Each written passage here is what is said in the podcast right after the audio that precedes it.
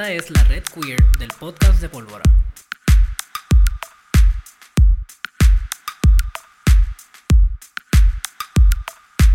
Hola a todos, yo soy Nathaniel, mis pronombres son ella y ella, y les agradezco por sintonizar nuevamente a quienes nos han escuchado consistentemente y a quienes no, pues, pues bienvenidos. Gracias. Saludos. Gracias, Hi. Eh, saludos, yo soy Luismi, mis pronombres son ella, ellas, y les doy la bienvenida a su tercer y último episodio del segmento Red Queer de esta primera temporada del podcast de Pólvora. Para este tercer episodio tenemos de invitada a la sombría queer para discutir su propuesta política desde el activismo cibernético y otros espacios. Gracias por estar aquí, Inaru y Lu. ¿Cómo están? ¿Cuáles son sus pronombres? Bienvenidas al podcast de Pólvora. Hola, yo soy Inaru y mis pronombres son ella y ella. Hola, gracias por tenernos. Este, mis pronombres son ella y ella. Mi nombre es Lu o Lulu, como algunas personas también me llaman. Eh, y sí, estoy ready para el podcast. bueno, y cuéntanos un poco entonces qué es Sombría Queer, por qué comenzó a gestarse, o cómo comenzó pues, a gestarse. La, la Sombría Queer comenzó como eh, una simple página de Facebook que íbamos a tener para compartir noticias sobre cuestiones de personas queer, eh, gay, lesbianas, eh, bisexuales, pansexuales, asexuales, queer, intersex. Um, pero de repente encontramos que tenía más potencial como página. Así que tal vez comenzamos a utilizar el conocimiento que teníamos. Yo, yo he sido la persona que ha hecho como el 90% de la infográfica eh, y entonces, en base a un conocimiento que yo he tenido, eh, decidí um, pues poner infográfica a través de las redes. Eventualmente el proyecto siguió creciendo eh, y ahora hemos dado todo tipo de cosas, como por ejemplo talleres, hemos tenemos podcasts, hemos hecho obviamente las infográficas de diversos temas, como racismo, feminismo, comunidades queer. y todo esto fue gracias a a la frustración básicamente que yo y otra persona llamada Sora Ferry, eh, saludos a Sora, teníamos de la desinformación que había en Puerto Rico sobre temas este, trans, queer y no binarios, eh, sea en, dentro de las mismas comunidades como fuera de ellas. Encontramos una necesidad en donde pues, se nos había rechazado en muchos grupos pues hablar de temas de personas no binarias y queer o cuando nos querían pues ¿verdad? Nos querían utilizar para su proyecto sin darnos el crédito. Así que decidimos pues trabajar a través de la sombrilla queer y hacer ¿verdad? Ese, ese espacio para poder hablar, para no intentar eh, ocupar espacio de otras personas, sino que ocupamos nuestro propio espacio como personas trans, queer y no binarias y básicamente es eso, un proyecto dirigido a eso. No somos una, una sin fin de lucros como muchas personas piensan, eso es un grupo, un tipo de grupo aparte que conlleva eh, unos reconocimientos por parte del Estado y unos papeles que nosotros no creemos en ese proceso burocrático. Igualmente no somos una organización no gubernamental, eh, ¿verdad? Que eso también son términos que generalmente se piensan que somos. Nosotros somos un proyecto que ha corrido prácticamente sin dinero para poder este, pues, traer accesibilidad a las personas. Sí, y parte también de la sombría queer es crear comunidad y haciendo todo eso que dijo Naru, hemos podido compartir con mucha gente y mucha gente se ha acercado. Y yo misma conocí a la sombría queer en un evento de comunidad y así es como hemos podido formar esta familia que pues llamamos la sombría queer. Este, nos hablaron un poco sobre el, quizás el objetivo político que, que tiene Sombrilla Queer, pero quizás si nos pueden ayudar a definir un poquito más, obviamente lo político no nos referimos a lo que son las instituciones gubernamentales, como bien has dicho, que este, obviamente no nos representan, pero quería que entonces este, ayudaran a definir entonces ese objetivo y en la manera en que tienen consciente lo que es la interseccionalidad y cómo entonces eso se toma eh, para crear una nueva perspectiva en lo que es eh, la lucha y el activismo queer. ¿Qué tal eso? Pues básicamente eh, nuestra formación como grupo se orienta en la educación, en, el, en el de construir en nuestras mentes desde una perspectiva interseccional. La interseccionalidad es una herramienta desarrollada por Kimberly Crenshaw, una mujer negra activista en Estados Unidos. La interseccionalidad tiende a buscar eh, todas aquellas instancias sociales em, que nos pueden separar de las demás personas y pueden um, tanto darnos más privilegios como darnos menos privilegios. Entonces se visualiza como, por ejemplo, una posible intersección es entre raza y sexo. Como es que una persona, si por ejemplo es un hombre blanco, eh, tiene más privilegios a que si fuese una mujer negra, que tiene menos privilegios ya por ser precisamente mujer y negra, que son dos cuestiones sociales que han sido eh, consideradas no tan solo minorías, sino que han sido eh, marginalizadas. Así que la herramienta de la interseccionalidad la utilizamos como una herramienta necesaria porque había, hacía mucha falta eh, precisamente esa herramienta. A veces muchas de las análisis que se hacen en Puerto Rico no tienen la herramienta de la interseccionalidad y dejan muchas cosas eh, afuera que a veces no le dan justicia a las mismas personas. Podemos hacer un análisis en Puerto Rico sobre cómo hay muchas mujeres negras pobres, pero si tú no le pones o le añades el elemento de cómo la mujer negra pobre es una mujer lesbiana, o cómo la mujer negra pobre es una mujer con diversidad funcional, o cómo la persona es una mujer trans, eh, hay algunas cosas e intersecciones que se dejan afuera. Entonces hay, una tendencia a pensar que la intersección es simplemente dos cosas que se cruzan, como una intersección en la carretera. No, son muchas cosas entrecruzadas, es más bien como un asterisco o como un montón de, de asteriscos juntos uno encima del otro. Eh, así que es una herramienta que es bien necesaria y nuestro objetivo básicamente se orienta a que desarrollemos un pensamiento colectivo como personas, eh. Y visibilicemos, no tan solo eso, um, que tengamos un objetivo más colectivo para que todos podamos tener eh, una manera más interseccional de ver las cosas y no se quede nadie afuera. No solo, se, no solo tiene que ver con inclusividad, no simplemente es añadir una persona negra en un grupo, sino es pues que la persona negra sea quien sea líder y que se piense también de esa manera. Eso que tú traes lo encuentro súper importante porque muchas veces se, ese, ese, esa discusión de inclusión se presta para, al fin y al cabo, tokenize a ciertas identidades o personas simplemente para ser un tipo de poster en donde es como que, hey, mira, está, está aquí, somos, somos y somos diversos. So, no sé qué tienen que, pensar, que hablar sobre eso. No sé si Lu quiera decir algo sobre ello, pero definitivamente solo lo que voy a decir es que sí, hay mucha gente que lo que hace es tokenizar, ¿no? Así que eso es importante. Sí, y parte del grupo es que sabemos y reconocemos que en otro espacio mucha gente se siente así. So, eh, pues parte del, del grupo es eh, representarnos a nosotros mismos y apoyarnos a nosotros mismos y darnos este, diferentes roles que en otros espacios quizás no se nos daba por la misma, el mismo tokenism. Este, y empoderarnos, este, romper con esa, esa, esa otra eh, manera de vernos, este, que la sociedad nos dice y empoderarnos.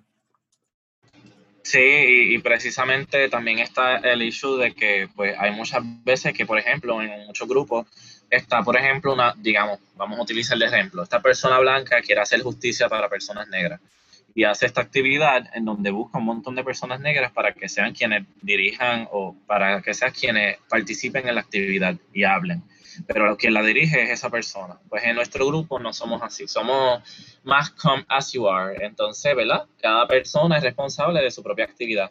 Si, por ejemplo, Lu quiere hacer una actividad sobre performance, este, pues eso le toca a ella particularmente, porque es ella quien trabaja esos temas. Si a mí me interesa hacer una actividad sobre personas negras, por ejemplo, yo como persona negra FEM hice una actividad recientemente que se llama Negres FEM al frente, yo la decidí hacer porque yo soy una persona negra FEM. Generalmente no exhortamos a que en el grupo, por ejemplo, si eres una persona blanca, no hagas una actividad sobre personas negras, que deje a que las personas negras estén en el frente y sean quienes dicten cómo se va a llevar la actividad y cuáles son los mejores parámetros para la misma. Wow, súper importante. Este, hablando, entonces, ah, mencionaron un quizá ejemplo de cómo esto se puede, se puede dar, quizá, entonces vamos a lo concreto, este, si nos pueden mencionar alguna de las campañas en específico, pasadas o presentes, que han tocado estos temas, este, porque, ajá, claramente son súper importantes. Pues nos hemos, eh, hemos tenido varias campañas colaborativas con algunas personas y hemos tenido algunas otras, por ejemplo, particulares. Hubo un proyecto que tuvimos el año pasado sobre una sesión de fotos, eso fue en el verano de Pride. Eh, la sesión de fotos, el objetivo es que las personas pudieran asistir al evento y que pudiéramos tener flexibilidad y que la persona se pudiera vestir como le diera la gana y que se pudiera maquillar como le diera la gana. Hay muchos proyectos que lo que hacen es que exigen que se vistan o se maquillen de cierta manera. Por ejemplo, si la persona al nacer se le asignó masculino, el proyecto esperaría, por ejemplo, que la persona se ponga maquillaje y se ponga bien femenina. Pues no, en nuestro trabajo como proyecto de la sombrilla decidimos que no, que las personas van a hacer y venir tal y como eh, les guste estar y como vestirse. Entonces ese proyecto se utilizó para visibilizar las otras caras que nunca se ven en Pride, precisamente porque eh, lo que sale en las noticias y a veces lo que ponen en Pride Puerto Rico son las típicas caras blancas de hombres gay, blancos, cisgénero, eh, que son una pareja monógama, que tienen un perrito y se quieren casar. Entonces hay otras historias que nunca se cuentan y esas son las historias que queríamos precisamente que se vieran. También tuvimos recientemente, nos unimos al proyecto de Colectivo ILE, que era eh, la campaña para el censo, para ponerte como persona afrodescendiente en el censo, también nos unimos y obviamente hemos estado compartiendo mucho um, con relación a lo que ellos han estado haciendo. Nuestra campaña constante, y esto ya es algo que ha hecho la sombrilla queer, es crear visibilización con lo que están haciendo personas queer en Puerto Rico. Así que, por ejemplo, siempre si hay algún grupo que haga algo importante y podamos mostrar la foto de las personas que lo están haciendo, o mostrar el proyecto que lo está haciendo, lo hacemos. Nosotros siempre ponemos cuando hay un taller que lo hizo la sombrilla queer y que lo hicieron. Hay personas que pensarían, diantres, pero esto es para hacer faranduleo o es para ganar fama.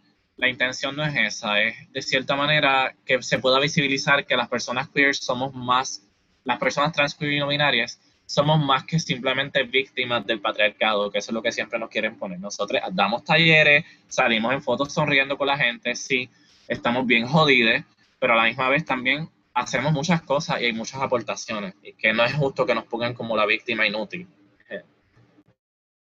Sí, sí, parte de lo que hacemos es este, no, enfocarnos, no enfocarnos en solamente una cosa, sino que buscar este, diferentes temas que, nos, que podamos como que relacionarnos a ese tema este, y hablar sobre eso, ya que en muchos espacios no se habla y se sigue hablando de lo mismo y lo mismo, como dice Naru, de la victimización, pero no, también se puede hablar de, por ejemplo, el eh, empoderamiento sexual, este, asexual también. Eh, y sí, eso.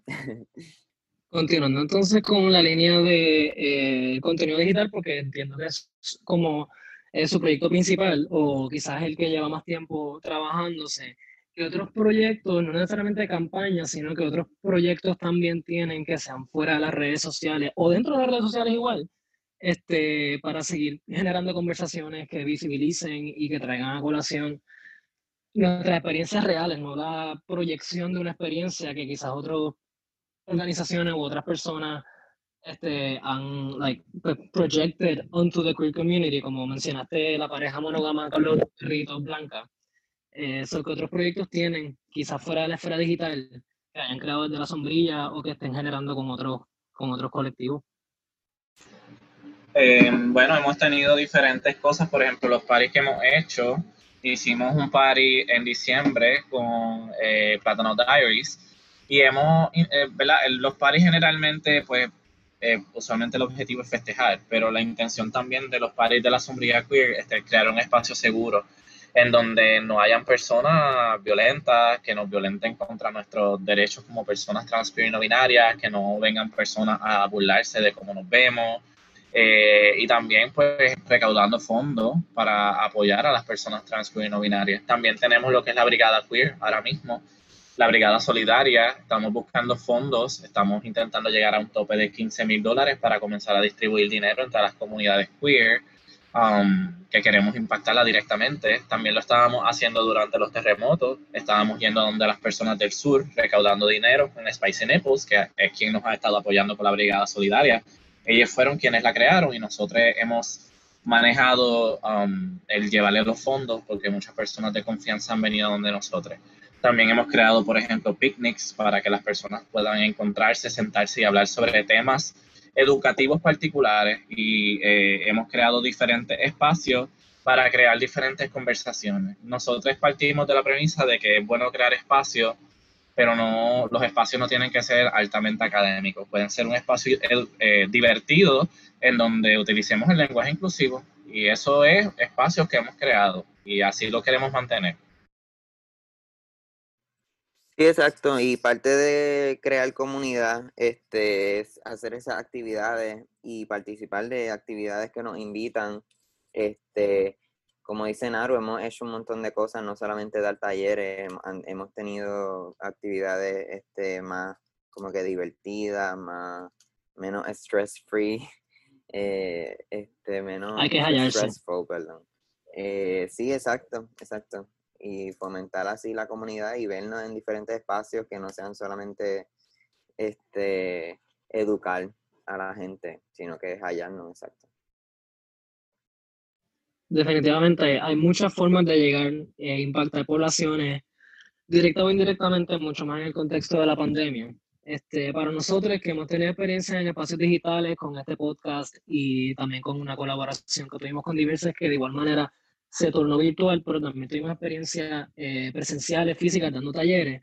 Y quizás ha sido la manera más enriquecedora de no solamente conocer a la comunidad, pero también hacerse parte de ella. Así que les pregunto precisamente sobre eso, sobre sus experiencias. Quiero, queremos escuchar cómo ha sido su experiencia en estas actividades, conectando con la comunidad queer y sirviéndole quizás hasta a comunidades fuera de la comunidad queer, en especial con, los, con sus efforts este, apoyando a las personas que fueron afectadas por los terremotos y demás. Háblenos sobre, sobre esa experiencia.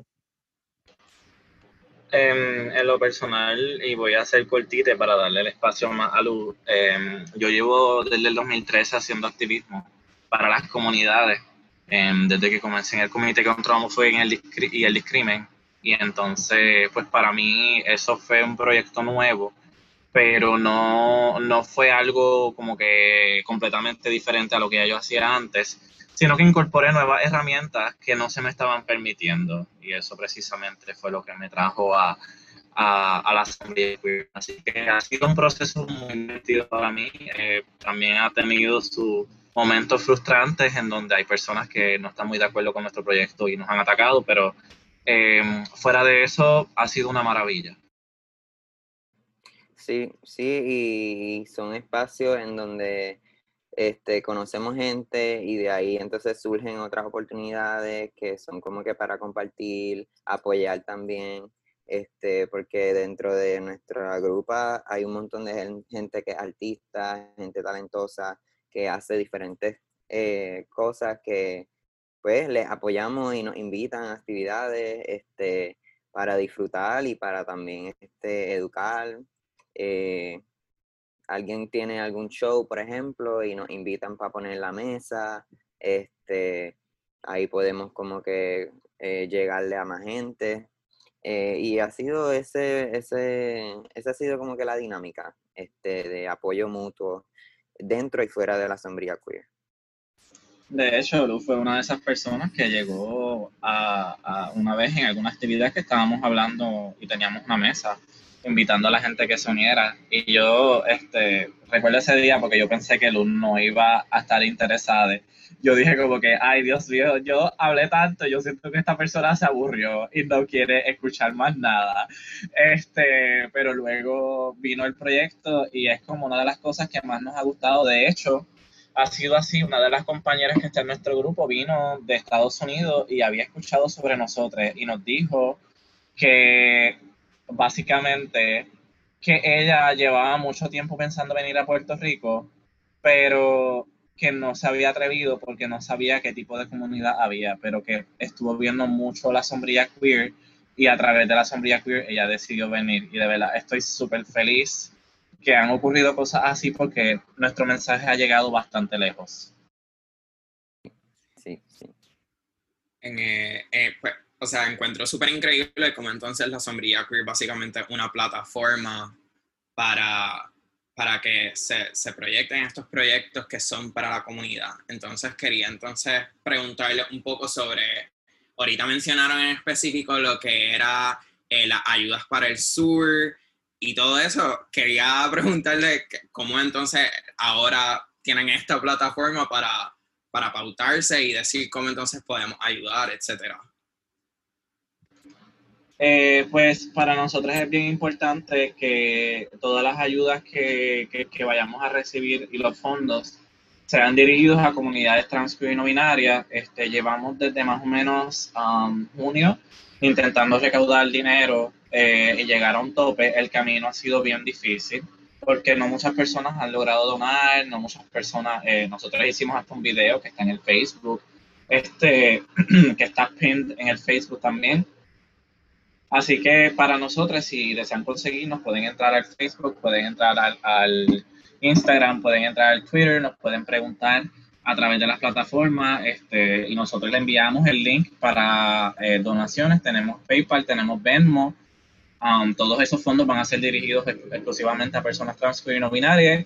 Y para que sepan, las personas trans y no binarias son de las personas que más, eh, más difícil se les ha hecho conseguir trabajo durante esta pandemia son las personas que en menos dinero han tenido que más eh, han tenido que sobrevivir con eh, pues, ayudas que, han podido recibir poquito a poco, pero han sido insuficientes pues porque no dan abasto y pues nosotros intentamos de alguna manera eh, pues ayudar también. Así que es importante que si eres una persona que tiene dinero y que no sabe qué hacer con él, pues considera donar porque nosotros sí sabemos qué hacer con él, sabemos a quién ayudar. Hay personas que no tienen comida, hay personas que no tienen medicina, hay personas que no tienen recursos, hay personas que no tienen eh, pues ni manera de cómo llegar a su trabajo o que perdieron su trabajo durante la pandemia. Así que de, la, de cualquier cosa que deseen hacer por nosotros lo recibimos. Y si usted puede hacer un fundraiser por nosotros, pues definitivamente. Eso es un trabajo que muchas organizaciones han hecho eh, tienen más fondos y han decidido hacer una actividad. Yo sé que ahora mismo no se pueden hacer actividades físicas, pero virtuales se pueden hacer y han recaudado dinero para la sombrilla queer y ese dinero ha ido directamente a los fondos de la brigada, porque lo que queremos es ayudar a las personas. Ese dinero no se utiliza para autopagarnos ni nada, para eso tenemos otros fondos que hemos recibido particularmente. Qué hermoso, creo que como eh, nosotros como Corilla también que estamos trabajando para gestar espacios seguros para gente queer, también nos estamos autoempleando. Hasta cierto punto, precisamente por eso, se convierte en súper difícil desde la experiencia queer conseguir un trabajo seguro o hasta siquiera conseguir un techo seguro. Hay mucha gente también sin casa. Desde María, desde los terremotos y ahora la pandemia que han perdido todo. Es un desastre, honestamente, pero les agradezco a ustedes por ser corilla que le están metiendo para no dejar a nadie atrás. Me encanta también pensar que su sombrilla cabe todo el mundo y nadie se moja en este aguacero. Es una belleza, pero les tengo que preguntar porque, al igual como hemos mencionado que mucha gente ha perdido todo durante la pandemia, este, ha sido quizás difícil también adaptarse, corillas como las de ustedes y las de nosotros, adaptarnos a un formato completamente distanciado digital que quizás el impacto no es el mismo para estas comunidades que son necesitadas. Así que cómo, de qué manera se han eh, transformado que, o cómo esperan transformarse mirando hacia el futuro ante la pandemia y los toques de queda eh, por el COVID. Um, parte de los retos que hemos enfrentado no han sido tanto tecnológicos, porque tecnológicamente nosotros siempre, o sea, hacíamos publicaciones todos los días. Eso no ha sido un problema. De hecho, el impacto, el impacto que hemos hecho tecnológicamente nos ha ayudado de la parte física el problema mayor ha sido que como somos personas trans, queer y no binarias en el grupo, la mayoría estamos apenas struggling, estamos pues buscando maneras de sobrevivir porque o no tenemos trabajo o no hemos logrado conseguir trabajo o no podemos trabajar porque tenemos nuestras diversidades funcionales o no podemos este, trabajar porque estamos estudiando para tener un mejor futuro. Así que ha sido, la parte difícil ha sido poder organizarnos.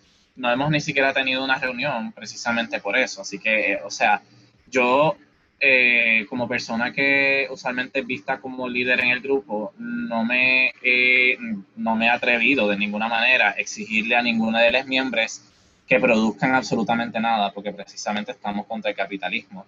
Así que cuando ellos deseen de alguna manera aportar o lo que sea, eso definitivamente es también venir a hacerlo. Mientras tanto, yo no tengo ningún problema con que estemos en halt con muchas de las actividades y muchas de las cosas que estamos haciendo, precisamente porque pues conformamos parte de, esa misma comunidad. O sea, no nos podemos desligar de la comunidad como este ente aparte eh, superior o inferior o, o este ente aparte intocable, no, somos exactamente igual que la misma persona de la misma comunidad que está sufriendo las mismas cosas. Y, entonces, en este proyecto, si nosotros se nos ha pagado más de 200 dólares colectivamente en todo lo que hemos hecho, ha sido un milagro, porque pues todo lo hacemos básicamente gratis. Y por eso por eso mismo es que a veces es bien difícil sostener un proyecto de este tipo, precisamente porque no logramos autoemplearnos, porque las ayudas que sí nos están ofreciendo exigen que, que seamos grupos eh, sin fines de lucro, que tengamos papeles reconocidos por el, por el Estado y ese tipo de cosas no va con nosotros. Así que nosotros nos tomamos el tiempo que sea necesario. Y si es, ¿verdad? Si es tres años, si es dos años, si es un año, si es cinco meses, y volvemos en un futuro, no hay ningún problema con eso tampoco. Bueno, pues muchas gracias, Inaru y Lu, este, por, conversar, por conversar con nosotros, este, crear este espacio seguro de conversación y pues continuar gestando lo que es la red queer, así que de, verdad estamos súper agradecidos. Sí, definitivamente. por la invitación. Ya. Gracias. Gracias. Sí, no, iba a agradecer como estamos thinking como en este proceso. like, thank you so much, thank you so much, no solo por estar aquí con nosotros, sino también por tener la sombrilla queer, por mantenerla abierta para todos nosotros. I thank you deeply. Y antes de, de, movernos, recuerden prestarnos su plataforma eh, para que la gente les siga. Denos todas las redes sociales que tengan donde la gente puede conseguirle a usted dónde los puede contactar y dónde pueden seguir informándose. Pues nos pueden conseguir. sí. Dale, dilo, dilo. nos pueden conseguir a través de Facebook, a la sombrilla queer, nos pueden conseguir a través de Twitter y dónde más nos pueden conseguirlo. Eh, también tenemos, eh, bueno, el email, este, también está um, Instagram, um, y todo es fácil, es así mismo, la sombrilla queer, ya sea junto separado, pero te va a aparecer. Este, y nada, yo también quería decirles que gracias a ustedes por hacer este proyecto y que eh, no sé cuán, eh, de dónde sacaron como que la idea de, de hacerlo, pero qué bueno que se están formando estos tipos de proyectos. Sé que han hecho más, eh, o sea, hay, hay gente que también se ha formado organizado para hacer este tipo de proyectos y qué bueno que se están dando para seguir fomentando comunidad. Vamos a ustedes. Gracias, gracias. Generaremos todos los espacios patos que tengamos que generar forever and ever. Sí. Ese trabajo no se va a acabar. Este, Y actually, antes de movernos, si quieren un quick este, intro de Polvora, pues mira, somos de literalmente una explosión de rabia de estar trabajando en contextos que nos reprimían, a pesar de ser contextos nombrados queer, pero verdaderamente no nos representaban, así que explotamos en, como en creatividad y pensamos en qué podemos hacer para abrirle espacio a gente queer que verdaderamente es doing the work. Y para quizás servir de alguna manera para alcanzar a más gente y empezamos a estar pólvora desde ahí, así que eso es un quick como bio. Esa es la que hay, no más explotación a nosotros. Exacto. Este fue el tercer episodio del segmento de Red Queer del podcast de Pólvora. Síganos en Instagram y Twitter como @pólvoracole. No olviden darnos like y share y seguir el podcast de Pólvora en Spotify y Apple Podcast. Hasta la próxima. Yes. Chao. Bye. Bye. Bye.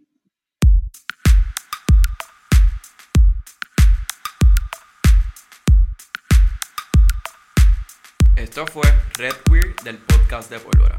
Recuerda darnos follow en Twitter e Instagram at Pólvora Hasta la próxima.